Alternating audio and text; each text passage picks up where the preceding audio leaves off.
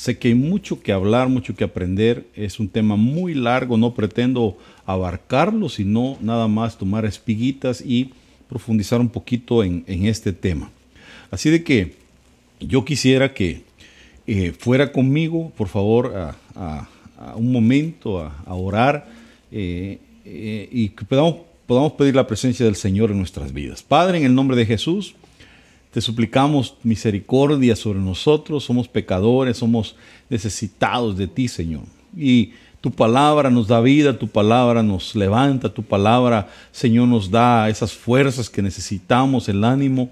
Por lo tanto, yo declaro, Señor, que Hoy tu palabra nos exhorta, tu palabra nos levanta, nos bendice en el nombre de Jesús. Te lo pedimos, Padre Santo, ayúdanos, socórrenos y que sea enseñada tu palabra por medio de tu espíritu a nuestro espíritu, Padre. En el nombre de Jesús te lo pedimos. Amén, amén y amén. Bueno, eh, yo no sé si se recuerda que estuvimos hablando el día jueves eh, acerca del corazón, el menosprecio, el menosprecio a los hermanos, eh, tantas cosas que pueden haber en el corazón. Veíamos que de la abundancia del corazón habla la boca y entonces quiere decir que en el corazón se pueden guardar muchas cosas. Vimos que se pueden guardar celos amargos, envidias, eh, actitudes de arrogancia y, muchas cosas. Y estábamos hablando en este versículo, no sé si se recuerda, en Romanos 14, 10, que dice, mas tú por qué juzgas a tu hermano o tú también por qué menosprecias a tu hermano porque todos hemos de estar ante el tribunal de Cristo. Entonces es interesante ver que a nosotros como hijos de Dios no nos corresponde juzgar a nuestros hermanos, ni mucho menos menospreciar. Ese tipo de actitudes lo que hacen es que manifiestan lo arrogante, lo feo que puede haber en nuestro corazón. Pero nuestro corazón tiene que ser un corazón como el del Señor. Eh, nuestro corazón tiene que ser un corazón como el de Cristo, humilde, sencillo, amoroso, eh, que ame la salvación de las personas. No sé, eh, tiene que ser así. No podemos estar llenos de, de estar juzgando a las personas en cosas que no nos corresponden. Si el Señor es el que va a juzgar, hombre. Mire, en el día en que el Señor haga manifiesta las cosas, entonces se sabrá todo y entonces Dios juzgará, pero nosotros no somos quienes para juzgar, ni mucho menos podemos tener menosprecio en nuestro corazón. Porque escrito está, dice el Señor, vivo yo, eh, que a mí se doblará toda rodilla y toda lengua confesará a Dios, de manera que cada uno de nosotros dará a Dios razón de sí. Entonces, eh, nuestro deber es preocuparnos por cómo estamos, cómo está mi corazón, eh, qué estoy haciendo verdaderamente. Ese debería de ser nuestro interés. Primera de Corintios 16, 10 dice, si llega Timoteo, ved que esté con vosotros sin temor, pues él hace la obra del Señor como también yo la hago, le dice él. Por tanto, nadie lo desprecie ¿Qué, pasa muchas veces? Se menosprecian eh, a los ministerios, se menosprecian eh, a las coberturas, porque a veces se dice, no, es que no es estudiado. Mire, yo no creo que Dios lo haya llamado. Uno tiene que tener cuidado. A veces puede estar menospreciando al hombre que Dios puso para cubrirte. Entonces, eh, no tiene que haber menosprecio, perdóneme. El discípulo nunca puede ser mayor que el maestro, dice la Biblia. ¿Qué pasaría si una persona, eh, una oveja, empieza a crecer, a adquirir conocimiento? Gloria a Dios, crece. Pero la Biblia dice que nunca el discípulo va a ser mayor que el maestro. No se puede, eh, aunque tú, ah, porque ese es el problema. El problema en el corazón, que empiezan a decir, yo creo que puedo más que el pastor, yo debería ser el pastor. Ese es un principio satánico es un principio diabólico. Eso es lo que Satanás dijo, voy a subir y me voy a sentar en el trono de Dios, como quien dice, lo voy a quitar del trono y yo me voy a sentar. Lo destituyeron. Cuando una persona piensa así, cuando su corazón se llenó de esa actitud de desprecio, eh, de arrogancia, ese día cayó. Esa es la caída, ya la tuvo. Entonces, e, esa es esa palabra exouceneo, que es despreciar, despreciar. No menospreciemos. Gálatas 4.12 dice, os ruego, hermanos, haceos como yo, pues, eh, como, eh, haceos como yo, pues, como yo también me he hecho como vosotros. Ningún agravio me habéis hecho. Ningún agravio. Pero sabéis que fue por causa de una enfermedad física que os anuncié el Evangelio por primera vez. Como quien dice, fue una enfermedad la que me permitió estar donde ustedes, conocerlos en Galacia, y entonces tuve la oportunidad de predicarles. Pero ¿cómo pasó por medio de una enfermedad? Es que mire, Dios va a utilizar cualquier medio para llevar la palabra de Él a alguna persona, alguna ciudad, lo que sea, alguna familia. Y en esta ocasión Pablo les dice, yo tuve una enfermedad y así fue como me conocieron y por eso fue que les llevé la palabra. Pero miren lo que dice en el 14, en el 4.14, y lo que para vosotros fue una prueba en mi condición física, que no despreciasteis ni rechazasteis, sino que me recibisteis como a un ángel de Dios, como a Cristo Jesús mismo. Entonces, eh, para ellos, eh, yo no sé qué enfermedad habrá sido, qué qué cosa. Pero ellos dicen, esta condición, le dice Pablo, hubiera sido para ustedes una prueba. Pero ¿qué pasó? No me despreciaron. No me despreciaron ni me rechazaron, sino que me recibieron como a un ángel de Dios, les dice. Mire qué, qué hermoso cuando recibimos a las personas como a ángeles. No porque sea el apóstol, el, profeta bien, entonces lo vamos a recibir bien. ¿Y qué pasa cuando llega un hermano humilde, sencillito, un visitante? ¿Cómo lo vamos a tratar? Porque uno nunca sabe quién es esa persona. Estos no sabían quién era Pablo por causa de una enfermedad. Eh, hubiera sido una prueba para ellos, una carga, pero ahora dice, eso permitió que se abriera la puerta del Evangelio para que yo a ustedes les hablara de Cristo. Eh, Qué tremendo, hermanos, cuando sabemos aprovechar esas oportunidades. Y en el 4.15 dice, ¿dónde está pues aquel sentido de bendición que tuvisteis? A los Gálatas. Ustedes tuvieron ese sentido de bendición, pues testigo soy en favor vuestro de que de ser posible os hubierais sacado los ojos y me los hubierais dado. Ahora, ah, viendo este, este párrafo, eh, si hubieran sacado los ojos, le dice, eh, déjeme usar otro color, aquí dice, eh, ¿no será que el problema que tenía era en los ojos? Cuando él llegó y le dice, por, a causa de esta enfermedad fue, hubiera sido una prueba para ustedes, pero me recibieron como ángeles. Entonces la condición de los Gálatas en ese momento ya no se parecía a la que ahora estaban pasando, porque ahora Pablo les dice, bueno, ¿y dónde está aquel sentido de bendición que tenían pues? Lo perdieron. Pero mire qué tremendo, porque Pablo dice, yo sé que ustedes, si se hubieran tenido que sacar los ojos, se los sacan por mí. No lo menospreciaron, no lo, apreciaron, lo trataron bien, aunque ahora parecía que habían perdido ese sentido. Primera de Tesalonicenses 5:19 dice, no apaguéis el espíritu, no menospreciéis las profecías. Fíjese, porque esto puede ser una actitud en el corazón, el menosprecio. Lo hemos visto que hay corazones llenos de menosprecio. Pero ahora dice el apóstol, no apaguen el espíritu y no menosprecien las profecías. Se le mencionaba, se lo mencionaba en el tema anterior, hay personas que tienen menosprecio en su corazón y entonces por ese menosprecio que habita en su corazón, menosprecian las profecías menosprecian una profecía porque dicen, no, este, yo que le voy a creer palabra de Dios. Perdón, no juzgue el vaso, usted reciba la palabra de Dios, usted reciba porque hay gente que menosprecia por el vaso. Dice, antes bien, examinadlo todo cuidadosamente, retened lo bueno, absteneos de toda forma de mal. Entonces, eh, hay personas que menosprecian las cosas de Dios y tenemos que guardar nuestro corazón. Entonces, fíjese que es interesante que hay dos formas en las cuales puede penetrar en un corazón eh, la guerra. La guerra porque hay corazones llenos de guerras. Una semilla sembrada por Satanás puede ser una y por medio de experiencias en el pasado que hirieron el corazón de la persona. Entonces se llena de guerra el corazón. Pero ¿de qué le estoy hablando? Es que hay corazones llenos de violencia. Mire lo que le pasó a Satanás, por ejemplo. Le dicen, a causa de la abundancia de tu comercio te llenaste de violencia. Tuvo una llenura de violencia. Y dice, y pecaste. Yo pues te he expulsado por profano del monte de Dios y te he eliminado querubín protector de en medio de las piedras de fuego. Entonces, la función de él era estar sobre piedras. Era un, ángel que estaba bajo un querubín que estaba eh, sobre otros ángeles. El tipo era hermoso, era eh, hecho de, instrumentos. Pero ¿qué pasó? Dice, eh, se llenó de violencia.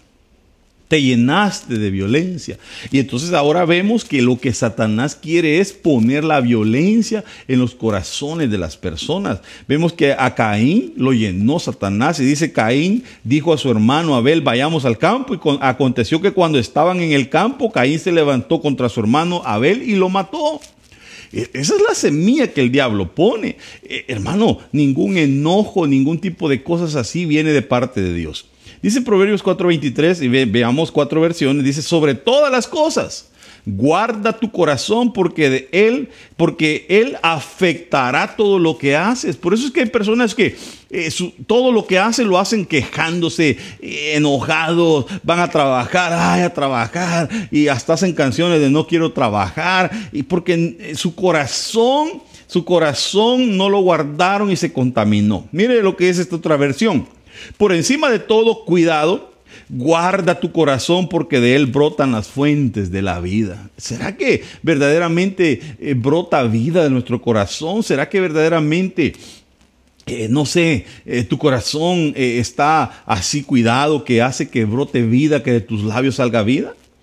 Primero que nada, vigila tu corazón, dice esta versión. Vigila. Eso de vigilar no es nada más y nada menos que estar, que, cuidándote, que alguien te esté cuidando, que tengas a tu pastor, que te, ministres, que, cuides tu corazón cuando sientas algo, malo, algo feo, pensamientos, no sé, acercarte y buscar ayuda.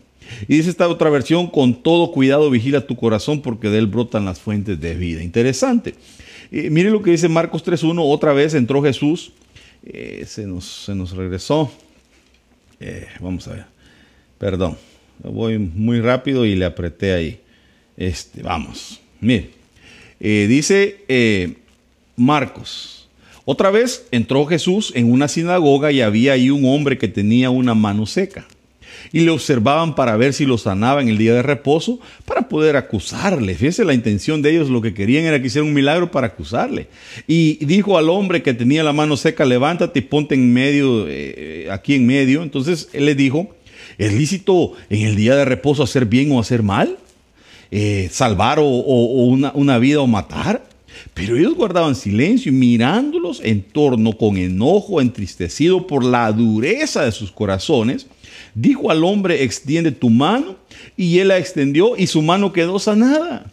Pero ¿qué pasó? El corazón era duro, el corazón de ellos era un corazón duro, eran los religiosos, eran los mismos que mataron a Jesús los enemigos más grandes que Jesús tenía cuando andaba en vida eran los fariseos, los, religiosos, los hipócritas que le llevaban la contraria, que son los mismos que lo presentaron allá ante Pilatos para matarlo. Tenían el corazón duro, eso es lo que hace la religión. Éxodo 7:13 dice, pero el corazón de Faraón se endureció y, y no los escuchó tal como el Señor había dicho. Entonces, un corazón duro no oye. Un corazón duro no escucha consejo. Un corazón de alguien que está endurecido eh, no va a escuchar palabras, no va a escuchar razón. Se endureció. Y Faraón, eso es lo que pasaba. Pero mire, cuando vemos otros versículos más acerca de Faraón, dice, pero cuando Faraón vio que la lluvia, el granizo y los truenos habían cesado, pecó otra vez y endureció su corazón, tanto él como, como sus siervos. ¿Qué pasa? Hay personas que cuando hay un temblor, ay, buscan de Dios. Se acabó el temblor y ya vuelven a pecar. Eh, con tantas cosas. Van llegando asustados a Estados Unidos, cruzaron, casi los agarra la mir y todo, y van a la iglesia a dar gracias y de ahí se les olvida y ya emborracharse y hacer de todo. Se les olvidó, hombre. Eh, solo eso hacen. Muchos he visto así. Entonces hay gente, Faraón era igual. Cuando estaban la lluvia, el granizo, los truenos, ahí estaba, tranquilito, ay, pero nomás pasaba, volvía a pecar. Su corazón estaba eh, mal. Era un corazón duro, pero qué tremendo que a la séptima vez el Señor se lo endureció. Entonces el Señor dijo a Moisés en Éxodo 10.1, preséntate a Faraón porque yo he endurecido su corazón, mire, y el corazón de sus siervos para mostrar estas señales más, eh, estas señales mías en medio de ellos. Entonces, ¿qué pasó? El Señor lo endureció del todo porque cuando una persona no quiere acceder, no quiere ceder, no quiere ayuda y tiene el corazón así duro, entonces el Señor lo que va a hacer es endurecerlo. Ezequiel 44.9 dice, así dice el Señor Dios, ningún extranjero incircunciso de corazón e incircunciso de carne entrará en mi santuario, ninguno de los extranjeros que están entre los hijos de Israel. Lo interesante aquí es que el corazón dice que tiene que ser circuncidado. El corazón incircunciso, dice que se tiene que circuncidar. ¿Y qué es eso? Es quitar el exceso de carne. Es cuando un corazón está muy apegado a lo material, cuando un corazón está muy apegado al pecado, cuando hay que cortar, hay que estirpar esas áreas. Entonces, ese es un corazón incircunciso, un exceso de carne está pensando solamente en las cosas de la tierra, ha puesto su corazón en lo material, en esta tierra, y se le olvida que se va a ir con el Señor. Eh, dice Romanos 1.21, pues aunque conocían a Dios, no le honraron como a Dios, ni le dieron gracias, sino que se hicieron vanos, vanos en sus razonamientos, y su necio corazón fue entenebrecido. Entonces vemos que comenzó con un corazón necio, y terminó con un corazón entenebrecido, un corazón oscuro, un corazón lleno de maldades, de hechicería, de brujería. Eh, tremendo, hermano, porque se empieza con una necedad. Entonces eh, tenemos que tener cuidado y guardar nuestro corazón. Romanos 2.5 dice, más por causa de tu terquedad y de tu corazón no arrepentido. Mire, un corazón no arrepentido. Estás acumulando ira para ti en el día de la ira y de la revelación del justo juicio de Dios. Entonces viene ese día y lo que hacen estas personas es que como el corazón no es arrepentido, están acumulando ira acumulando ira por no querer acceder, por no querer ceder ese, ese, lugar al Señor. Eh, interesante, hermano, que hay gente que endurece su corazón y no lo abre para buscar ayuda. Hebreos 3:13 dice, tened cuidado, hermanos, no sea que en alguno de vosotros haya un corazón malo eh, y de incredulidad y para apartarse del Dios vivo. Entonces, ¿a qué, ¿a qué lleva un corazón que es incrédulo? ¿A qué lleva? Apartarse de Dios. Entonces nos podemos hacer la pregunta, ¿por qué hay personas que se apartan de los caminos de Dios? ¿Por qué hay personas que se alejan de Dios? Después de haber conocido, después de haber servido, después de haber tenido privilegios, se apartan de Dios. ¿Por qué? Porque su corazón era malo y se llenó de incredulidad. Porque dice que el corazón malo de incredulidad hace que se aparten del Dios vivo. Entonces, eh, cuidemos nuestro corazón. Por eso es que el corazón es tremendo, porque ver a Dios en el corazón es revelación. Eh, recibir a Dios con el corazón, eso es sabiduría. Hablar de Dios con el corazón es inspiración. Sentir a Dios en nuestros corazones es presencia de Dios. Entonces, el corazón es lindo, el corazón es, pero cuando tenemos un corazón así, dado a Dios. Por eso la Biblia dice que eh, en Malaquías dice que el Señor hará volver el corazón.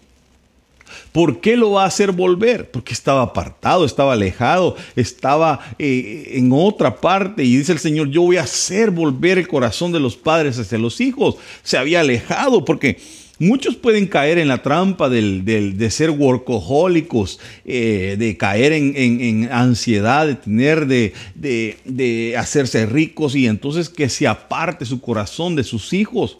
Y dice que va a hacer volver el corazón de los hijos hacia los padres y de los hijos, eh, de los padres hacia los hijos y de los hijos hacia los padres.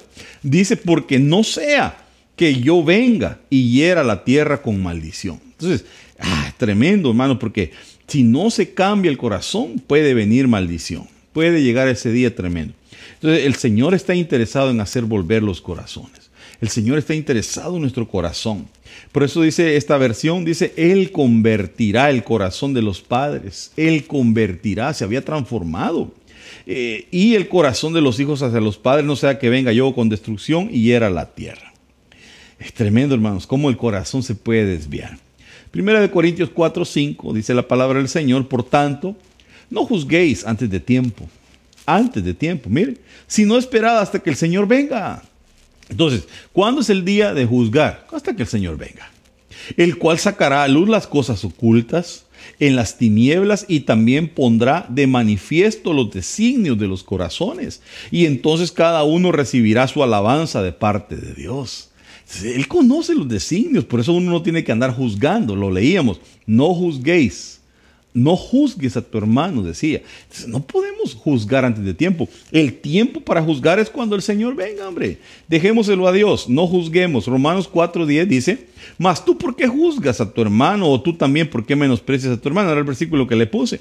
Porque todos hemos de estar ante el tribunal de Cristo porque escrito está vivo yo, dice el Señor, que a mí se doblará toda rodilla y toda lengua confesará a Dios, de manera que cada uno de nosotros dará eh, a Dios razón de sí. Interesante, porque nos podemos estar saliendo del tiempo de Dios y, tomar el papel de Dios cuando Él es el que va a juzgar. Esa palabra juzgar es crinum, es como distinguir, eh, juzgar, fíjese, es como decidir eh, por implicación tratar o condenar, castigar. No podemos andar condenando. Eh, no nos toca, hombre. Es, es, dejémoselo a Dios. Mire, aquí aparece esa palabra crino también. Dice, eh, uno hace diferencia entre día y, y día, otro juzga iguales todos los días. Cada uno esté asegurado en su ánimo. Como quien dice, para unos hacen diferencia entre un día y otro, para otros juzgan iguales todos los días. Eh, aquí sí que vamos a, tener diferencias en la manera de ver la vida, en la manera de ver las cosas, pero no nos metamos en lo que le corresponde a Dios, sino que dejémoselo a Él. ¿Verdad? Porque para todos va a ser diferente, hombre. Para unos eh, un día es una cosa, otro, y para otros todos son iguales y pues, todos tenemos diferentes puntos de vista. Pero lo que le corresponde a Dios, le corresponde a Dios y nosotros no nos podemos meter a juzgar a nadie. Porque por eso dice Mateo 7, 1 al 2, dice, no juzgues para que no seas juzgado. Porque con el juicio con que juzguéis seréis, seréis juzgados y con la medida con que midáis os, se os medirá. Entonces, es tremendo andar juzgando, hermanos, porque nos metemos en el papel que no nos corresponde, en lo que le corresponde a Dios. Mire, dice, no juzguéis y no seréis juzgados. Lucas, no condenéis y no seréis condenados perdonad y seréis perdonados. O sea, lo mejor es perdonar, no andar juzgando. Busquemos el bien para nosotros también. Porque a veces juzgamos y no sabemos que nos van a juzgar así como juzguemos. O condenamos. Y Dios dice, mejor perdonen, hombre. Perdonen y van a ser perdonados. Mire, hermano, honestamente, ¿cuántos quisieran en el día del juicio, cuando se presenten delante de Dios, cuántos quisieran que el Señor los perdonara? Si nos pusiéramos a pensar, ¿cómo estará nuestra balanza? Si pusiéramos en una balanza todas tus obras buenas, todas tus obras malas, ¿cuáles crees que abundan más? ¿Tus obras buenas o las malas? ¿Qué crees que haces más? Eh, ¿No será que necesitamos verdaderamente el perdón de Dios? Porque si perdonamos, nos van a perdonar. Entonces muchos no van a ser perdonados por Dios porque ellos no quisieron perdonar. Que el Señor nos ayude, mi hermano. Juan 7:24 dice, no juzguéis por la apariencia, sino juzgad con juicio justo. Fíjese. Porque a veces juzgamos por la apariencia. Cuidado, las apariencias engañan, dice el dicho. Mire este otro versículo. Vosotros juzgáis según la carne. Yo no juzgo a nadie. O sea, ustedes juzgan según la carne, pero yo no juzgo a nadie, dice el apóstol. Y esto lo dice Juan. Yo no juzgo a nadie. El que, el que juzga es Dios. Pero ustedes juzgan porque andan en la carne, les está diciendo. Juzgan según la carne, según la condición. Por eso dicen que el león juzga por su condición, ¿verdad? Eh, tremendo, hermanos. Tremendo. Porque cuando andamos mal es que juzgamos. Cuando andamos en la carne. Él dice, yo no juzgo a nadie. Es Dios el que va a juzgar, hombre. Romanos 2.1 dice, por lo cual no tienes excusa, oh hombre, quien quiera que seas tú que juzgas, pues al juzgar a otro, a ti mismo te condenas, porque tú que juzgas practicas las mismas cosas. Es que hay gente que lo está haciendo ellos también lo mismo y están juzgando al otro. Ay, qué, mujer más chismosa. Y es una gran chismosa. Ay, qué barbaridad, qué mentiroso. Y él es un mentiroso. Por eso Jesús cuando le dice, eh, ¿qué, pasó? ¿Traen sus piedras? ¿Quieren que la pedriemos? Entonces el que esté libre de pecado que tire la primera piedra. Y todos se fueron. Pues, todos estaban llenos de pecado, porque ellos exigían juicio, pero ellos también tenían que recibir juicio, porque si hubieran juzgado, a ellos también les iba a caer. Entonces todos se fueron. qué, interesante, porque a veces eh, dice aquí que juzgamos y se nos olvida que también practicamos cosas. hay que tener cuidado, hermanos. A veces nuestro corazón está lleno de juicio sin que necesariamente nos corresponda hacerlo. Romanos 2.3 dice, y piensas esto, oh hombre, que tú, tú que condenas a los que practican tales cosas y haces lo mismo, que escaparéis del juicio de Dios. Fíjese, o tienes en poco las riquezas de su bondad, tolerancia y paciencia, ignorando que la bondad de Dios te guía al arrepentimiento. Porque lo que está diciendo es, miren, ustedes hombres condenan a los que practican tales cosas, hombre, y hacen lo mismo. Pues sí, están condenando y dice, ¿acaso se les olvida las riquezas de la bondad de Dios? Que cuando verdaderamente un hijo de Dios falla, Dios tiene la capacidad de perdonarlo. Porque eso es interesante, que en, los caminos del Señor, muchos, cuando un hermano cae, lo que hacen es hacerlo pedazos, lo pisotean, en lugar de levantarlo en lugar de, echarle la mano, en lugar de decirle, mira hermano, andas mal, te voy a ayudar. No, lo que hacen muchos es juzgarlo y hacerlo pedazos y aprovechan que está caído para matarlo. Yo le decía a una persona que en el, en el, en el ejército, en el ejército de Estados Unidos, por ejemplo, cuando hay un caído, no importa lo que cueste, si tienen que morir 10 más, 100 más, van a sacar a ese caído. Eh, sea vivo o muerto, no lo pueden dejar, no dejan ningún caído es interesante eh, que eh, cómo lo hacen y la Biblia dice que nosotros somos soldados de Cristo, somos eh, del ejército de Dios, pero qué, qué interesante que no actuamos de esa manera. Muchas veces lo que hacemos es pisotear. Yo me recuerdo un anciano que había en mi pueblo, que ese fue uno de los primeros que llevaron el Evangelio al pueblo, y yo me recuerdo que una vez cayó. Él, después de ser cristiano y todo, un día se emborrachó y entonces, ¿qué es lo que hizo la iglesia? La iglesia lo maltrató, lo pisoteó, no lo agarraron con amor y lo, y lo cuidaron y le dijeron, hermano, caíste, venite, vamos a restaurar. No, ¿sabe qué hacían? Le cantaban. Le cantaban un, un canto feo, el canto que dice, el hombre cuando se emborracha, Satanás lo zarandea, se lo lleva para el mundo y es la cosa más fea. Después de andar en la luz y conocer la verdad, Qué triste es volver al mundo a servirle a Satanás. Imagínense lo que le cantaban. En lugar de decirle, véngase, don. Mire, hermano, lo vamos a levantar. Mire, hermano, te vamos a restaurar, hombre. Mira, caíste, pero sos parte del ejército. No, lo hacían pedazos, porque eso es lo que hace el religioso, el, el que juzga, el que se cree mejor que otro.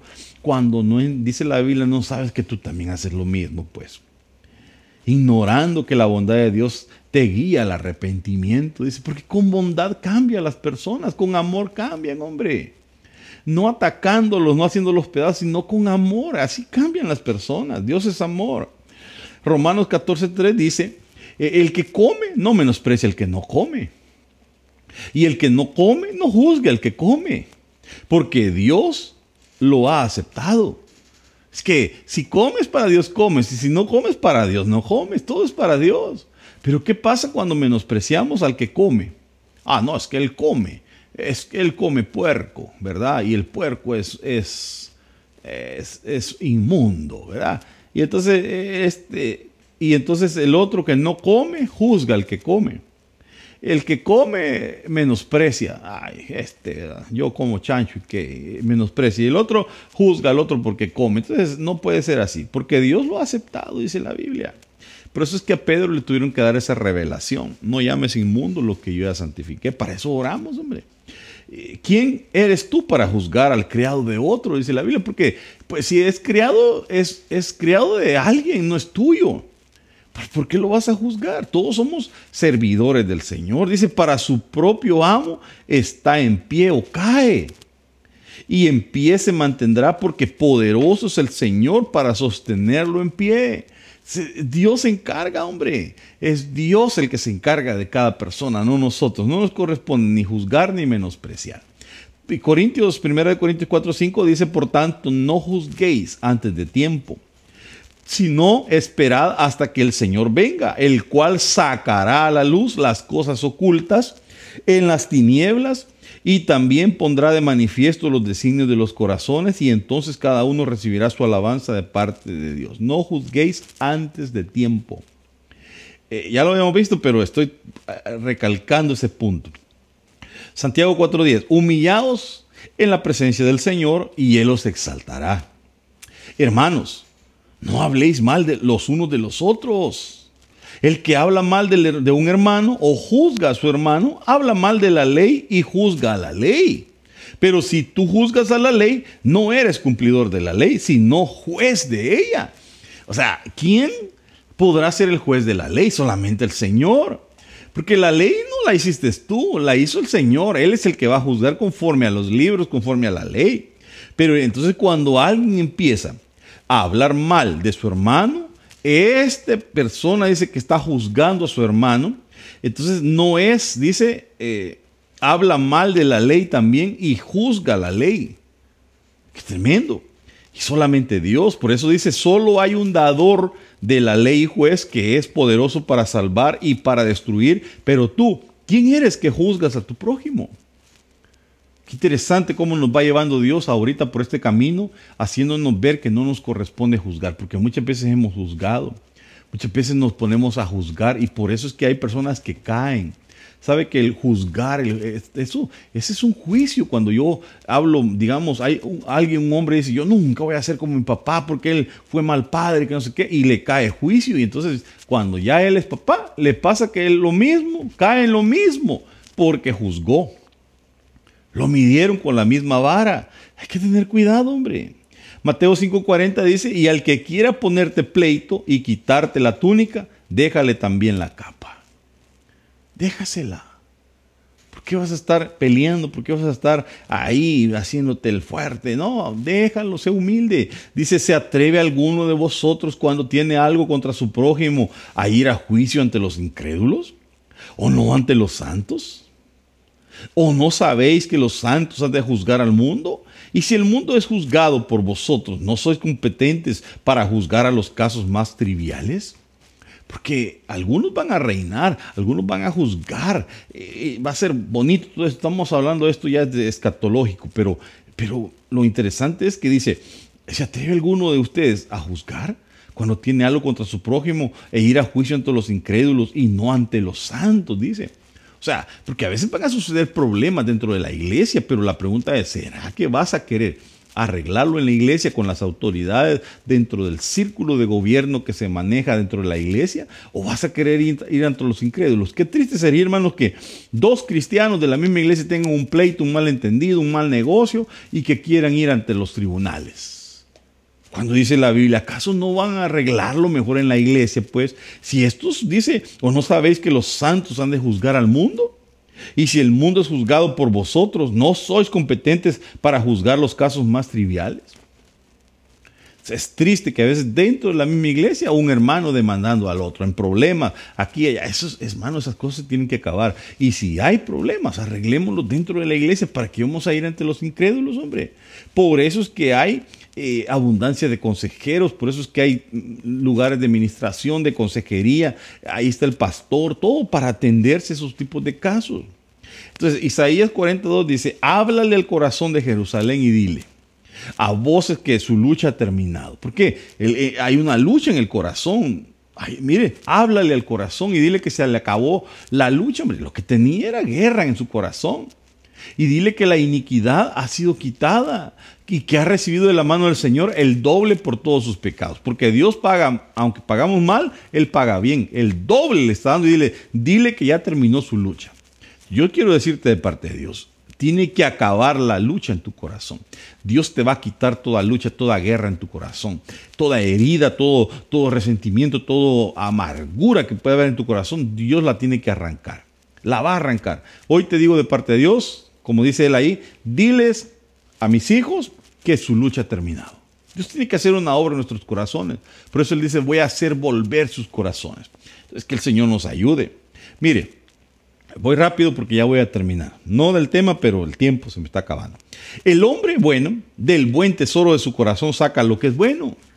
El hombre malo, del mal tesoro saca lo que es malo porque de la abundancia del corazón habla la boca. Entonces, la abundancia del corazón, mire, es un tesoro que hay en tu corazón.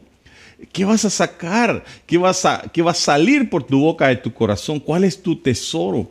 ¿Será que tu tesoro son maldiciones? ¿Será que has estado guardando cosas que no valen la pena? ¿O será que verdaderamente tu tesoro es tu educación, lo que Dios te ha dado, el amor? Puedes bendecir a otros, puedes hablar del Evangelio. saca de tu corazón tu buen tesoro. Mire lo que dice Eclesiastés 10.2, el corazón del sabio está a su mano derecha, más el corazón del necio a su mano izquierda. Tremendo, que está hablando del corazón, pero que dice que está a la mano derecha. Aquí hay un gran secreto no menospreciando la mano izquierda, porque la mano izquierda tiene sus bendiciones también, pero cuando lo vemos desde un ángulo, eh, como lo estamos viendo ahorita, vemos que eh, eh, en realidad el corazón tiene que estar a la mano derecha cuando es la sabiduría, porque dice que cuando está a la izquierda es el corazón del necio. interesante cómo, cómo se habla del lado derecho. Mire, esta otra versión dice, eh, el corazón del sabio lo guía hacia la derecha. O sea, el corazón del sabio lo va llevando hacia la derecha y el corazón del necio hacia la izquierda. Entonces vemos cómo hay una, eh, cómo lo están llevando por, por eh, ese camino que no es el correcto.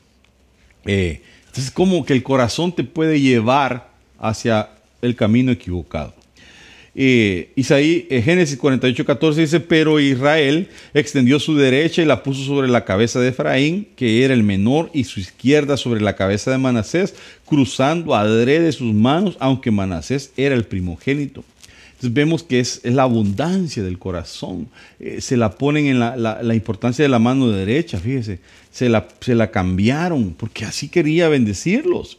Y eso lo vemos en, en la Biblia muchas veces amé a Efraín, ahí dice el Señor, desprecié a Esaú y así va eh, diciendo el Señor tantas cosas que Él cambió las bendiciones.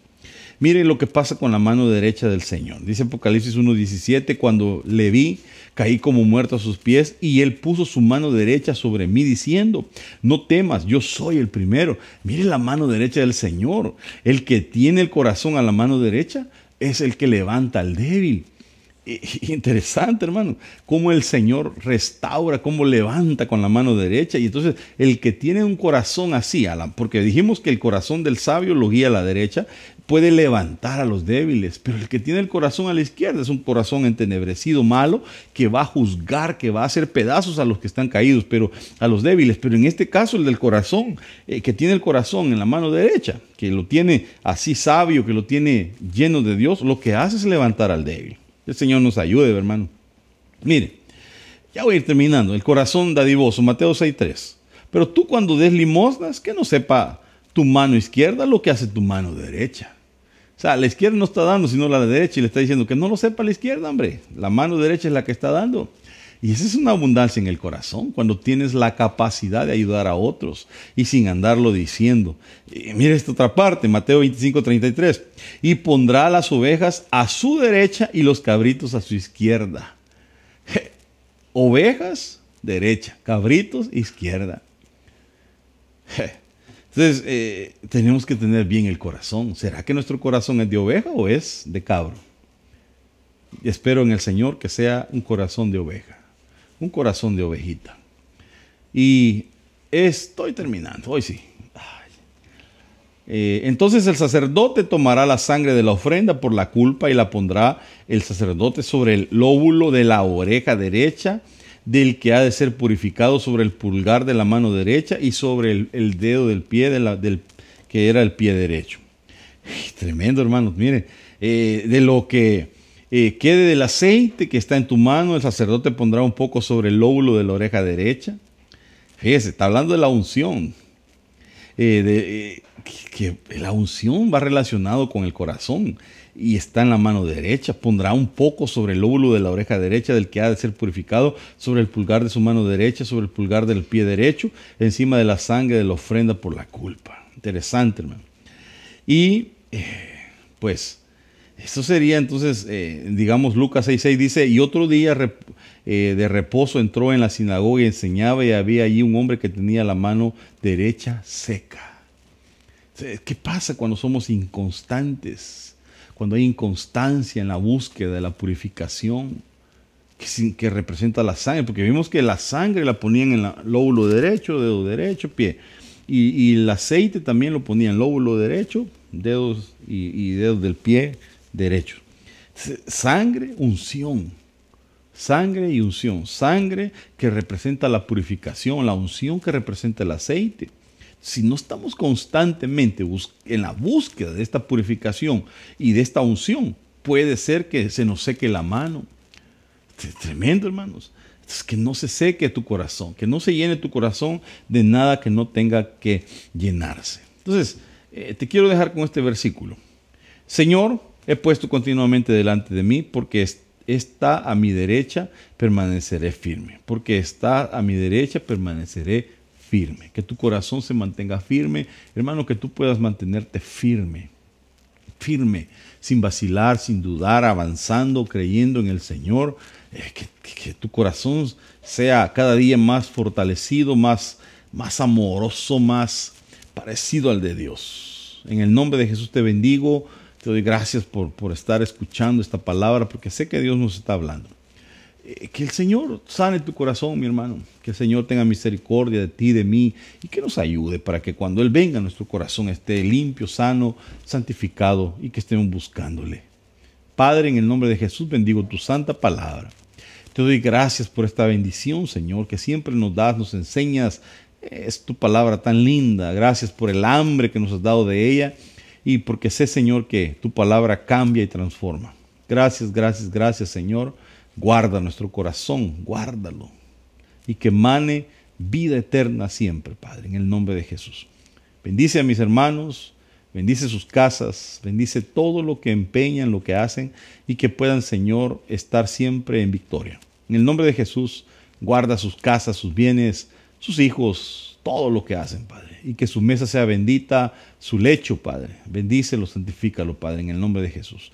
Gracias, Señor. Amén, amén y amén. Que Dios me los bendiga, mis hermanos. Los amo, los extraño y pronto nos veremos. Que tengan una semana bendecida. Bendiciones.